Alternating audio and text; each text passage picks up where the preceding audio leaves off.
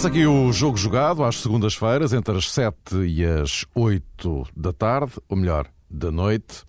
Programa que, recordo, tem acompanhamento no blog jogojogado.tsf.pt.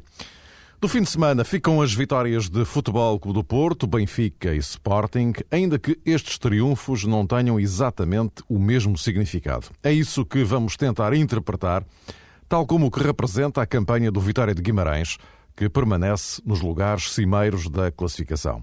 E ainda vamos espreitar o Portugal-Espanha da próxima quarta-feira. Boa noite a ambos. Boa noite. Uh, o...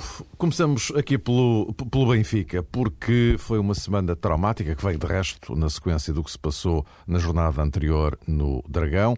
O Benfica acabou, perdão, acabou por golear a Naval 1 de Maio, ainda que, especialmente na primeira parte, as coisas não tenham sido assim tão simples como o resultado pode induzir.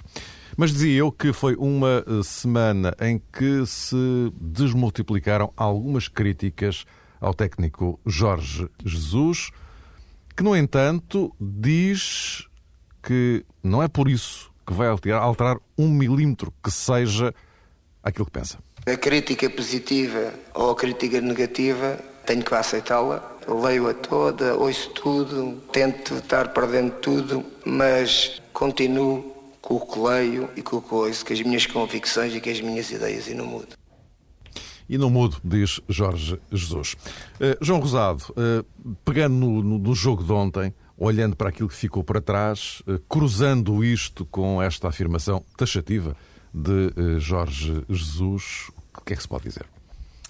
Apetece perguntar a Jorge Jesus se ele não muda ou não mudava. São realidades eh, diferentes e, naturalmente, perspectivas de resposta também distintas, porque Jorge Jesus, no fundo, quer dizer com esta frase, com, com esta maneira de responder à pergunta que lhe foi formulada, que se mantém fiel aos seus princípios, continua a acreditar eh, no seu trabalho, nas suas ideias e que não recebe, enfim, lições de ninguém. Eu penso que esse lado, eh, enfim, seguro de Jorge Jesus eh, não merece crítica negativa. É, é até saudável um treinador de um grande, qualquer treinador, em primeiro lugar, mas um treinador de uma equipa grande, deve ter eh, realmente a noção de que o caminho que segue é, é único e, e, é um bom caminho. Isso não impede ou não deve impedir de, de vez em quando, uh, trilhar outros atalhos e reconhecer ele próprio que algumas coisas não saem na perfeição, porque ninguém é perfeito e muito menos os treinadores de futebol também cometem os seus hum, equívocos e também têm os seus erros. Uh, Jorge Jesus respondeu, penso que um bocadinho uh, acossado. Ele uh, falou na sequência de uma semana ou depois de uma semana em que foi particularmente visado e em que, justificadamente, também foi apontado como responsável por tudo aquilo que aconteceu ao Benfica uh, no estádio do Dragão. Uh, Jorge Jesus merece ser responsabilizado uh, em grande instância, digamos assim, pelo título nacional que o Benfica alcançou em maio último, mas também deve, nos momentos mais negativos, estar preparado para receber a crítica e para saber, digamos assim, emendar a mão. Por isso é que há uma crítica construtiva e há outra que, naturalmente, nem sequer merece análise nem de Jorge Jesus, nem daquelas pessoas que sabem perfeitamente que determinadas opiniões nem sempre são bem intencionadas. E eu penso que Jorge Jesus tem essa hum, experiência, tem essa perspectiva e tem, sobretudo, essa capacidade para saber distinguir eh, as coisas. Mas lá está, se reconhece que há coisas que se dizem com sentido, também deve ser capaz de reconhecer que, se pudesse voltar para trás, se pudesse recuar no tempo, provavelmente não iria tomar uh, as mesmas medidas, nem iria tomar as mesmas uh, decisões. Mas há aqui uma questão, se calhar, mais uh, profunda, e penso que não é a primeira vez que, que a vamos abordar, que tem a ver realmente com esta falta de. De debate, de, de, de, diálogo com os treinadores, com os agentes desportivos. Jorge Jesus falou depois de uma vitória frente à Naval, depois de um jogo frente à Naval que entre aspas, por acaso correu bem ao Benfica, mas toda a gente tinha a noção que a maneira como ele estava a responder e o contexto daquela resposta estava mais centralizada no jogo do Dragão e na semana negra da equipa do Benfica, que inclusivamente eh, foi marcada por um episódio no Seixal, em que alguns adeptos interromperam o treino de Jorge Jesus e ele foi obrigado a prestar eh, explicações. Mas em Portugal não há de facto esta uh, abertura para que os treinadores uh, façam, digamos que, uma devida explanação das suas ideias, sejam confrontados com raciocínios diferentes, uh, com as devidas exceções. há de vez em quando palestras, programas de televisão que vão nesse sentido, mas é, é realmente uma das grandes lacunas no futebol português e penso que Jorge Jesus, à semelhança de outras personalidades, também se ressente um bocadinho disso quando fala é sempre é, em contrarrelógio, numa conferência de imprensa para um efeito diferente, que, que não faz uh, mergulhar num debate uh, profundo, sincero, onde as próprias pessoas que fazem determinadas observações possam também elas ser confrontadas com explicações uh, mais coerentes e, sobretudo, toda a gente recolha dali algo de positivo. Isso no futebol português não se passa. O que temos sempre a oportunidade de ver são realmente conferências de imprensa que, quando têm a presença de jornalistas, quase sempre remetem tudo para o mesmo sentido. É a chamada uh, cassete que está instalada na cabeça de muitos de, de, treinadores e muitos jogadores e que apontam sempre no mesmo sentido. Por isso, quando há, há, digamos que, uma frase ou uma resposta que foge um bocadinho uh, ao, ao, figurino, uh, somos sempre confrontados, na minha opinião, com uma explicação muito pouco uh, profunda e sempre parcial. Era muito interessante ouvir Jesus sobre este tema, como outras pessoas, mas num debate mais profundo. Luís, o, o Benfica ontem, isto na sequência um pouco daquilo que o João estava a dizer, Uh, o Benfica ontem uh, entrou, uh, aliás, o próprio Jorge Jesus reconheceu isso, que a equipa entrou um pouco desconfiada em campo, desconfiada, entendamos, em relação à recepção que poderia ter. enfim, é uma desconfiança infundada, como, como se verificou, mas a equipa se disse talvez um pouco afetada durante a primeira parte. Não, ansiedade, insegurança, sei lá. Sim, é natural. Penso que é, é algo... isto independentemente, deixa-me só um pequeno parênteses rápido, Sim. independentemente das muitas baixas que a equipa tinha, não é? Eh, obviamente também condiciona a produção de, produção de jogo. Mas não, não era só isso. Não, mas é natural. Eu penso que era de estranhar se fosse, se fosse ao contrário. Como é evidente, depois de uma derrota no Porto por 5 a 0, é natural e depois daquela semana complicada que, que a equipa viveu e que os jogadores viveram, embora estivesse talvez pelo, pelo, pelo, pelo simples aspecto de saírem um pouco daqui e, e irem para fora e, e não estarem aqui a viver o dia a dia internamente ter ido a Angola tem esse lado positivo. A equipa ser confrontada com um banho de, de entusiasmo e de, e de, e de ânimo por parte da, daquele povo. Porque, do ponto de vista desportivo e do ponto de vista da, melhor gestão da equipa, é lógico que fazer um jogo nesta altura, uh, a uma distância tão grande, não era, não era o melhor. Agora, a equipa ontem claramente entrou, percebeu-se desde o início alguma intranquilidade do ponto de vista emocional, que se reflete, como é evidente, no ponto de vista tático, porque estas coisas nunca, nunca, estão, nunca estão isoladas, têm transfer e, têm, e, têm, e refletem-se depois em campo, na forma como a equipa joga, e frente a uma equipa como a Naval, que, que, que, embora de facto tenha, tenha jogadores rápidos no, no contra-ataque, como o Marinho e como o Fábio Júnior, sobretudo esses dois, a verdade é que uma equipa como a Naval, em condições normais, taticamente normais, emocionalmente normais para a equipa do Benfica, não, não teria criado tantas oportunidades de golo e tantas jogadas de perigo como criou na, na primeira parte, inclusive com, com aquelas bolas ao poste. E, portanto, é, é, é, um, é um túnel que o Benfica está a atravessar neste momento do ponto de vista emocional, que para, para passar para uma fase seguinte, que é conviver com uma distância pontual enorme em relação ao Porto, 10 pontos, e ter que viver o resto do campeonato Vamos ver se vai vivê-lo sempre com esta distância pontual, se a vai conseguir encurtar em algum momento e temos eh, na próxima jornada um Sporting Porto que pode deixar um pouco essa, essa, essa, essa possibilidade para existir outro, outro tipo de, hum, perspectiva, outro tipo de esperança, pelo menos, no campeonato e na, equipa, e na equipa do Benfica. Agora, é evidente que o Jorge Jesus não me parece, eh, de forma alguma, que, seja, que hoje seja o mesmo treinador que era a época passada para fora isto é, as pessoas, os, os adeptos, os, a crítica está, está a olhar para ele de forma maneira, de, de forma diferente. Uh, agora, o que me parece é que muitas das críticas não fazem sentido quando uh, elas quase que colocam em causa todo o trabalho e todo, todo o grande futebol que o Benfica fez na época passada, fazem sentido se analisarmos aquilo que tem sido o Benfica esta época. E, portanto, estas duas coisas é que é preciso distinguir. E quando se critica algum jogo do Benfica esta época e quando se critica algumas opções de Jorge Jesus esta época, está-se a criticar esta época, exatamente. A época passada acabou, ponto final. Esta é uma época diferente e, portanto, nem faz sentido voltar sempre à mesma questão de Maria e Ramírez. Temos é que analisar o Sálvio e o Gaetano, que são os jogadores que, que neste momento estão a jogar nos lugares onde jogavam o Ramírez e o Di Maria, isto pegando no, no, jogo, no jogo de ontem. E, portanto, é por aqui que temos que analisar o Jorge Jesus e a equipa do Benfica, e é por aqui que temos que analisar toda a conjuntura e, e o jogo da semana passada, e, portanto, eu acredito que o Jorge Jesus, como é evidente, está, está sempre convicto, está sempre fiel às suas convicções. Foi em função delas que, que, que eu elogiei muitas vezes uh, a época passada e era em função delas que também gostaria de ter analisado o jogo da, da, da, semana passada. E penso que o jogo da semana passada é que, na minha leitura, fugiu às convicções do, do Jorge Jesus, às mais profundas convicções, ou melhor, às, às convicções de jogo que levaram ao melhor Benfica da época passada e desta época. Uh, o Benfica que jogou contra o Porto, volto a, a referi-lo, não foi o verdadeiro Benfica no sentido de repetir os mesmos processos ofensivos e os mesmos processos defensivos que fizeram o seu melhor futebol. Foi o Benfica completamente diferente. E com isto, escusa-me vir com a conversa de que se está a tirar mérito à, à, à vitória do Porto, porque não se está.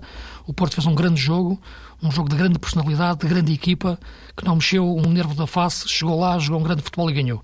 Com isso não se está a tirar mérito à equipa do Porto. Está-se a analisar a equipa do Benfica. E analisando a equipa do Benfica contra o Porto, foi um desvio conceptual, foi um equívoco completo de, em relação às convicções do próprio Jorge Jesus.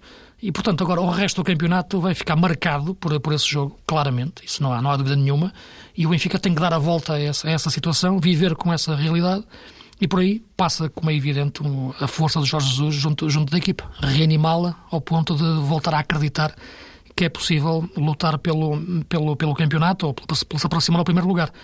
Não sei, inclusive, se, estas, se esta afirmação do Jorge Jesus não tem uma amplitude muito maior, porque a crítica mais feroz que eu vi à equipa do Benfica foi vinda de dentro, do Presidente da sua Assembleia Geral, que disse que o Benfica tinha que lutar pelo segundo lugar e que, e que era inadmissível o Benfica, por exemplo, não passar à segunda fase da. Não, não continuar nas competições europeias. E, portanto, isso é que me parece uma crítica forte quando, quando, se, quando se diz que o Benfica tem que jogar pelo segundo lugar. Nenhum de nós se atreveu a isso e nem, nem encara isso com 60 pontos para jogar. Aquilo que eu digo apenas é que, como é evidente, 10 pontos de avanço nesta altura é anormal. Uh, recuperar 10 pontos e o Porto perder 10 pontos ainda será mais anormal, mas é com isso que o Benfica tem, tem que lutar. E, portanto, essas afirmações de Jorge Jesus acredito que tenham, se calhar, uma amplitude ou um alcance muito maior do que aquilo que nós estamos a pensar. Uh, nós temos que ir gerindo cuidadosamente o nosso tempo e temos aqui muita coisa para claro. falar. Não sei, João, se ias acrescentar mais alguma coisa? Não. Uh, diz, diz. Não, só fazer uma Rápido, nota para, para, para, a entrada de Nuno Gomes em campo. Isso também sim, representa sim. de alguma maneira, não é, Luís? O facto uhum. de Jorge Jesus ter sido capaz efetivamente de recuar em algumas medidas e na hora H, quando precisava, não hesitou em socorrer-se de um símbolo do clube que diz muito à massa associativa. E já tinha perdido um bocadinho aquela empatia com os adeptos do Benfica e por isso penso que fez bem Jorge Jesus em dar, entre aspas, aquele prémio a um jogador que provou nos poucos minutos que esteve em campo que ainda tem condições para emprestar qualquer coisa ao Benfica.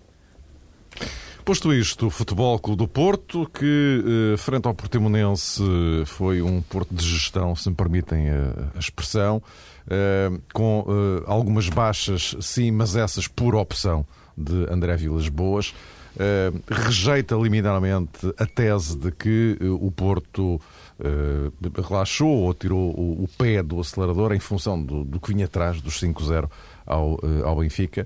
Eh, mas Vilas Boas tem uma declaração no fim do jogo muito interessante que eu gostaria aqui de recuperar, porque depois do, dos três pontos frente ao Portimonense, que, que era o, o objetivo, enfim, o resto era um pouco, uh, pouco secundário, ele já vai por aqui. As dificuldades vão, sempre, vão sempre surgir. A nossa próxima deslocação ao campeonato é, é bastante importante. Acho que podemos deixar um sinal forte da nossa liderança num, num, num campo de um adversário direto e isso é muito importante para nós. Ou seja, Luís, uh, Vilas Boas já olhar para o jogo com o Sporting em Alvalade na próxima jornada, dizendo um jogo no qual queremos deixar a marca da nossa liderança. Uh, ou seja, ele tem um pouco a sensação de que este jogo de Alvalade, caso o Porto consiga ganhar, será uh, um passo profundíssimo Sim. na consolidação do primeiro lugar. Penso que sim. Aliás, agora quando estava a analisar a questão anterior em relação mais à equipa do Benfica, falei-te neste jogo, neste jogo do, do Porto em Alvalade, que eu acho que é importante também para o Benfica, como é evidente, para, para se aproximar eventualmente do Porto e poder relançar um pouco o campeonato, pelo menos em termos, em termos emocionais. Agora, é verdade que esta equipa do Porto, neste momento, vive com, com muitas certezas. Não há, não existem circunstâncias nos jogos até agora que lhe tenham provocado grandes dúvidas em termos daquilo que devem fazer eh, melhor ou pior. Penso que até agora o grande jogo deste campeonato, aquilo que marcou mesmo, na minha opinião, o estado tático e emocional a top do Porto foi o jogo com o Braga. Foi o jogo em que de facto a equipa abanou mais e sentiu já a meio da segunda parte a perder por 2-1 e conseguiu virar. E portanto penso que esse é o grande jogo até agora da época que marca a afirmação deste, deste Porto tão forte. E portanto o jogo de Alvalade será, será, um, será mais um jogo em que a equipa pode, pode marcar de uma forma mais vincada esta, esta, esta, esta afirmação. Penso que uma vitória em Alvalade e mantendo os tais 10 pontos de avanço começam a ser uh, argumentos demasiado fortes para, para contrariar a, a, tese que o campeonato está, está decidido, embora a matemática não, não o permita. Uh, em relação à equipa do Porto, deixa-me só referir, em relação aos jogos, aos dois últimos jogos e sobretudo ao jogo de ontem, tendo em conta as ausências do, do Moutinho e do Fernando, a forma como a equipa conseguiu na mesma manter eh, o equilíbrio tático entre os vários setores. Embora o ritmo de jogo excessivamente lento que a equipa colocou ontem uh, descansou um pouco depois do, dos 5 a 0 ao, ao Benfica, o Portimonense também não, não conseguiu forçar muito o andamento e isto levava-nos para um debate muito sobre, sobre a que é a competitividade do nosso campeonato mas a verdade é que a equipa do Porto neste momento vive de certezas e, e, vamos ver se será o Sporting capaz de lhe colocar algumas dúvidas, mas para isso eh, tem que melhorar muito em relação ao que tem feito. O, grande problema, digamos assim, para a equipa do Futebol do Porto ou para Vilas Boas eh, não são propriamente os jogos frente a Benfica ou a deslocação ao Alvalade. É evidente que ela tem sempre o cuidado de fazer essa nota a propósito de uma deslocação que pode encerrar, eh, quase encerrar o ano civil de uma maneira ótima para o Futebol do Porto e tem tido a eh, Vilas Boas sempre essa preocupação de sublinhar que, em termos de calendário, era fundamental para o Porto e, sobretudo, era fundamental para ele próprio uh, acabar, digamos, quase com 100% de eficácia uh, 2010. Mas, conforme também já foi notório, penso que em anteriores declarações do treinador do Futebol do Porto, a maior dificuldade, o grande desafio é, é precisamente nestes jogos, eh, enfim, sem querer hum, tirar prestígio ao Portimonense e outras equipas que competem por lugares diferentes, é nesses jogos, face a equipas menos cotadas, o Porto continuar a exibir-se num ritmo bom e, sobretudo, oferecer uma resposta que, na ótica de Vilas Boas, lhe permite fazer a chamada gestão eh, do balneário. Agora aconteceu no jogo frente ao Portimonense, João Moutinho estava eh, castigado, Uh, Falcão estava lesionado, Fernando também, e ele foi obrigado a mudar alguma coisa. Mas é, é, precisamente considerando o contexto específico destes jogos, considerando que a equipa do Futebol do Porto pode tirar eh, muito proveito daquelas que muitas vezes, se calhar de forma errada, são consideradas as segundas figuras eh, da equipa, é assim que ele consegue ter todos os jogadores suficientemente animados, todos à, à disposição, todos capazes de oferecer quase a mesma resposta. É também evidente, parece-me, que isto pode ser muito bonito se dizer publicamente, é também uma forma de agradar a tudo e a todos, não significa que no Futebol do Porto não existam os chamados titulares indiscutíveis. Mas esses eh, irão jogar eh, sempre, ou quase sempre, a menos, lá está o caso, por exemplo, do Motinho, que seja manifestamente impossível. Mas quando é preciso compor, por exemplo, o meio campo com uma peça ou outra, ou mesmo no decorrer das partidas é necessário fazer uso de jogadores que normalmente são suplentes, uh, Vilas Boas sabe que tem nestes jogos, como foi o caso do desafio do, do fim de semana, uma grande oportunidade para mostrar uh, futebolistas como Castro, uh, Ucra, Otamendi é um caso diferente, mas estes dois jovens que foram formados no Futebol do Porto têm, neste contexto particular, essa grande oportunidade de os chamar à competição e de lhes dizer que se eles conseguirem dar uma excelente resposta a qualquer momento e o Futebol Clube Porto, conservando esta vantagem, 10 pontos, pode até dar-se a esse luxo. A qualquer momento eles podem aparecer na primeira equipa. E então é fundamental para o Porto de Vilas Boas eh, não apenas o jogo frente ao Benfica, o jogo frente ao Sporting, ao Guimarães, ao Braga, como sublinhou o, Luís, mas sobretudo nos outros desafios fazer a chamada gestão do, do balneário. E nisso penso que repousa um dos grandes méritos de Vilas Boas esta época, porque mais uma vez chamaria a atenção para esta hum, a exclusão de Rames Rodrigues, que foi uma das contratações da época e que ainda está à espera pacientemente de entrar uh, na equipa do Futebol do Porto. Ele, por acaso, até foi chamado para o jogo frente ao Benfica, mas, enfim, em circunstâncias também elas muito especiais. E nisto demonstra uma maturidade de Vilas Boas que não é nada hum, condizente com a sua juventude. Já agora, só, só para fazer a vossa opinião também sobre isto. Uh mas a questão é que também, quando eh, tem que mudar, por qualquer razão, eh, Vilas Boas, independentemente dessas oportunidades que, que dá a determinados jogadores, do ponto de vista qualitativo, também as alternativas de que dispõe são ou dão-lhe mais tranquilidade do que, por exemplo, acontece no Benfica ou no Sporting. Porque a equipa está trabalhada nesse sentido, Mário, e tudo corre bem. Se calhar nós próprios se fôssemos obrigados a fazer uma avaliação no início da temporada e uma comparação entre os plantéis, eu, por exemplo, teria até dificuldade em dizer que o Futebol do Porto estaria mais forte que o Benfica. Eh, numa primeira análise, pensaria provavelmente o contrário, mesmo salvaguardando as adaptações de Gaetan, de Salve, como disse o Luís, e de outros jogadores. O que se passa é, é que o Porto, e aí realmente a responsabilidade é, é, é imensa de Vilas Boas, conseguiu fazer um trajeto muito bom, muito consolidado e a partir daí qualquer jogador que entre na equipa sabe perfeitamente o que vai fazer, porque não sabe naquele instante nem com o blocozinho de notas mágico que lhe é mostrado, sabe nos dias de preparação do jogo, durante a semana, aquilo que vai fazer em jogo. Isso é absolutamente fundamental. É Sim, é verdade. Luís, o que é que te parece? Parece-me que, que não é, pode não ser bem assim. Isto é, penso que um jogo contra o Portimonense não é o jogo que, com todo respeito para a equipa, para a equipa do Litos, que, que se pode avaliar isso. Uh, eu penso que a forma de jogar do Porto, e sobretudo um 4-3-3, uh, eh, ao mais alto nível, a top, e o Porto nem é, nem é uma equipa que tente pressionar muito alto. É uma equipa que pressiona mais ali à entrada do meio campo e, sobretudo, beneficiando da, do, da forma como os seus alas também, também, também descem, baixam um pouco para, para fazer esse trabalho. Mas um Porto sem Moutinho não é o mesmo Porto no, no, do ponto de vista das transições e do ponto de vista dessa, dessa tal capacidade de pressionar e estar em todos os sítios onde a bola está. Uh, e o 4-3-3, três médios. Uh, teve um jogo contra o Benfica estranhamente descansado para um jogador que naquela posição sai muito de posição e, e de facto o Benfica não, nunca o colocou à prova devido ao, ao deslocamento de Aymar, mas isso era voltarmos novamente ao jogo da semana passada.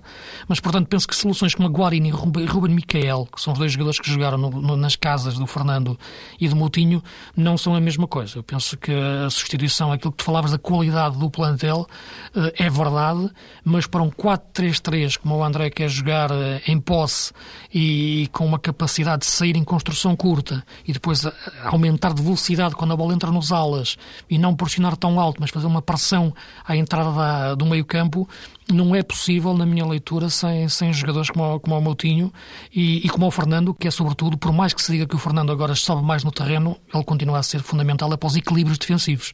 E estes dois jogadores, eu acho que o Porto não tem substitutos de uma forma firme, é natural, todas as equipas dependem dos melhores jogadores. Portanto, essa questão da grande qualidade é verdade, mas não acho que exista uma diferença assim em relação, em relação ao Benfica. O problema são as ideias de jogo e aquilo que se pede aos jogadores ser ou não ser adequado às suas características. No Benfica acho que não, no Porto acho que sim.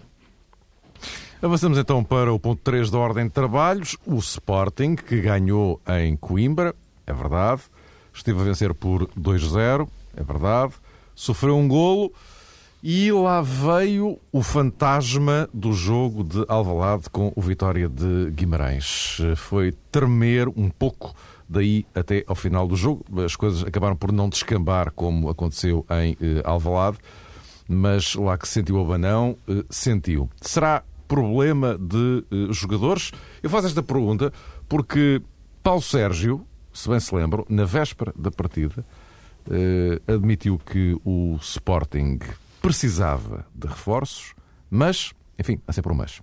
Não sei o euro milhões ao Sporting e, portanto, tal como não houve grandes possibilidades de o fazer no início, dificilmente também acontecerá agora. Portanto, situação normal, que é similar àquilo que se passa na economia mundial. O Sporting não lhe saiu euro milhões, não, não vejo que, que vamos fazer qualquer grande mexida significativa no grupo.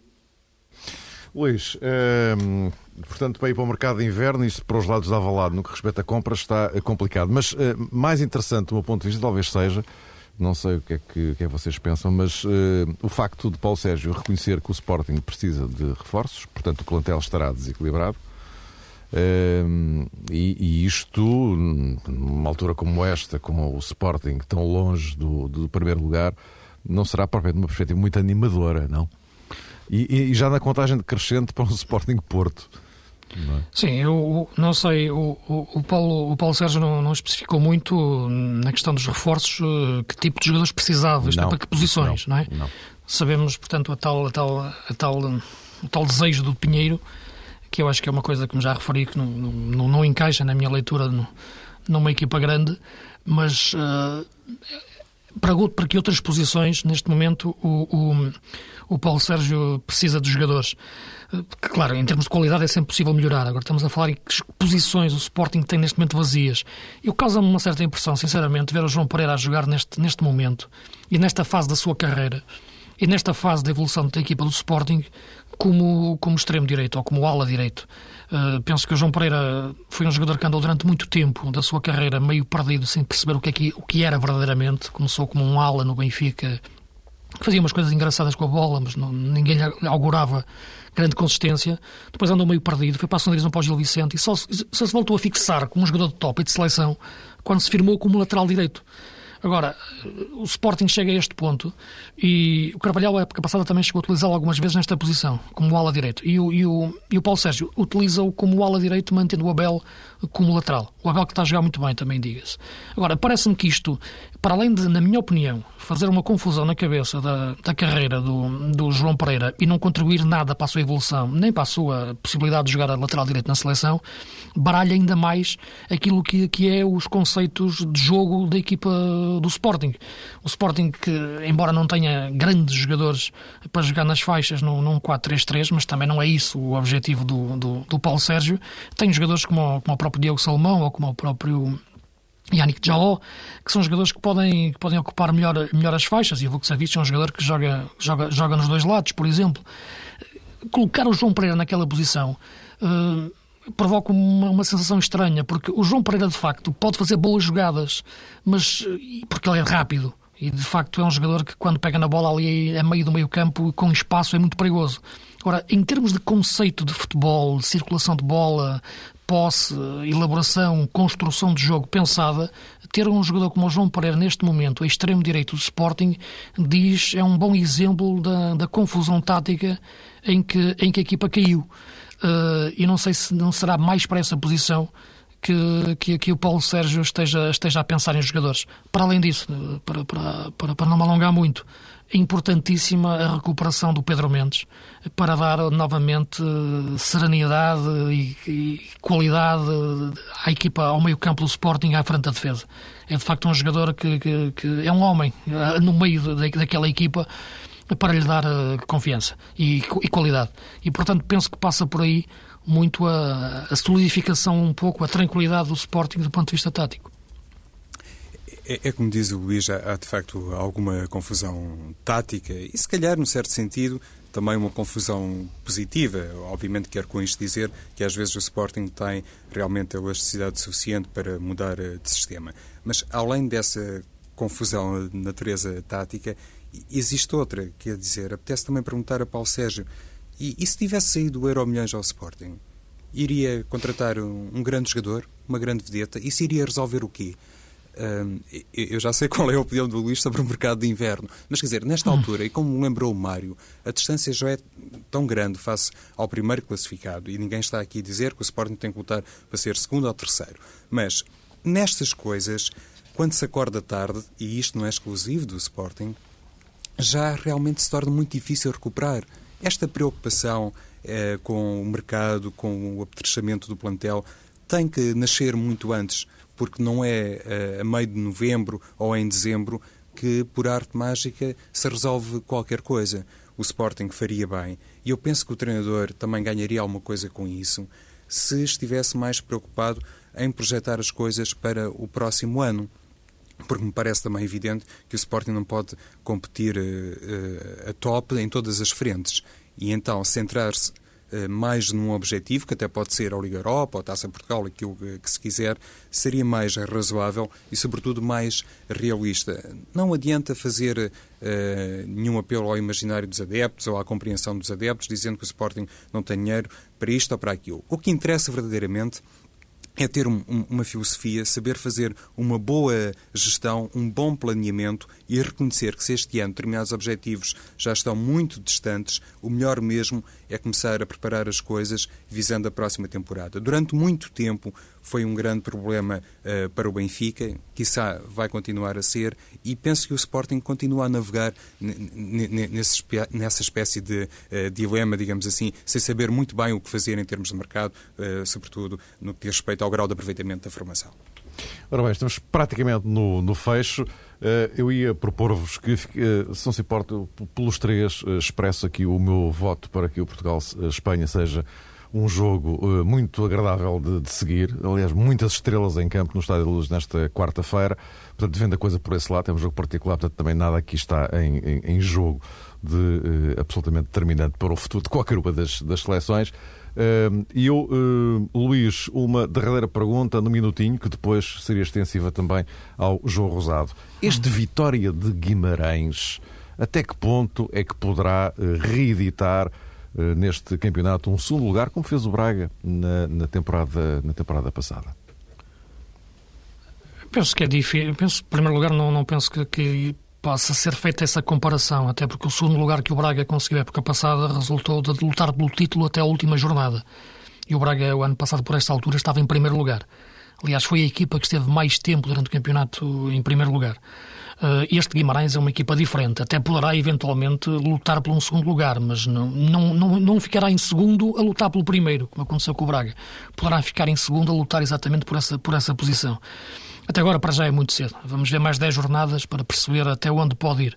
Mas, olhando para aquilo que a equipa está a fazer até agora, eu vejo que é uma equipa forte, sobretudo porque é uma equipa que, que defende bem. É uma equipa que não, se, não arrisca, não perde a cabeça nunca, mesmo contra o Braga a jogar eh, em superioridade numérica desde o início da segunda parte parecia que não estava de facto em superioridade numérica, não arriscou, manteve uma equipa muito completa, tinha medo do contra-ataque do Braga Portanto, esta é a grande imagem de marca da equipa, organização defensiva. E foi nisso que realmente o professor Manuel Machado trabalhou e trabalha muito bem todas as suas equipas. Depois tem jogadores rápidos na frente. O João Ribeiro é, é de facto um jogador muito rápido, o Maranhão é um jogador que também se move muito bem. O Edgar é muito difícil de ser marcado, o Targino, quando entra, mexe no jogo, o Toscano também mexe, e portanto aquela equipa tem de facto consistência. Falta-lhe um bom médio ofensivo, que eu acho que pode ser o Rui Miguel, se o Rui Miguel quiser ser mais jogador, puxar mais por ele, e aí talvez a equipa se possa redimensionar para, para algo mais. Até agora tem ganho os grandes jogos com, com os grandes, empatou com o Porto, jogos muito específicos que têm histórias também muito específicas, e portanto vejo este Guimarães entre os quatro primeiros a jogar para a Europa, mas uh, o segundo lugar parece-me algo ainda distante, olhando a qualidade de jogo, ainda algo distante para esta equipa de Vitória. Vamos ver se o Vitória será ou não capaz, Luís e Mário, de fazer uma performance ao nível do Sporting Braga. De qualquer maneira, penso que é importante também destacar que, em certa forma, o exemplo do Braga colheu em Guimarães. Ou seja, os responsáveis do Vitória chamaram novamente para trabalhar Manuel Machado em Guimarães e houve, lá está, aqui o tal planeamento e aqui uma perspectiva não sei se de longo prazo, porque isso no futebol português tem muito que se lhe diga e deve ser sempre levado com as devidas aspas, mas houve notoriamente aqui uma perspectiva de médio prazo, conhecendo-se inclusive o perfil e a, e a, forma de trabalhar de Manuel Machado. Não é propriamente uh, um, um, treinador. Como direi, imediatista. É, é um homem que precisa também de tempo, porque sabe aquilo que faz e sabe também dizer a quem o contrata que as coisas eh, não nascem assim de um dia para o outro. E a forma como foi construído o plantel do Vitória extraordinariamente remodelado, representa também isso. Manuel Machado chamou os jogadores que conhecia muitíssimo bem e que está a utilizar na primeira equipa. O Kleber, o Edson e, o Edgar Silva, que também jogou com ele, ou, jogou sob o seu comando no Nacional da Bandeira. É esta forma de aproveitar aquilo que no passado já deu uh, dividendos, representa também isso. Não há grande pressa de chegar a um sítio qualquer, há essa convicção que trabalhando bem e conseguindo o Vitória de Guimarães fazer um percurso gradual, pode assumir-se basicamente como uma das equipas mais fortes do campeonato, porque tudo o resto já tem, tem condições de trabalho, tem massa associativa e tem, sobretudo, este dado adicional pode também permitir excelentes espetáculos, pelo menos em Guimarães, foi aquela frase emblemática e serve de norte ao trabalho do Manuel Machado, quando ele até fez uma comparação com determinado estilo de música e disse que ninguém paga o bilhete para ir ver determinados artistas, mas se for para ver um espetáculo de grande categoria, já toda a gente está mais disponível do ponto de vista financeiro. Meus caros, uh, marcamos encontro para a próxima segunda-feira, entre as 7 e as 8, como é uh, habitual, numa uh, semana em que Braga e Benfica jogam cartadas importantes na Liga dos Campeões. Até para a semana.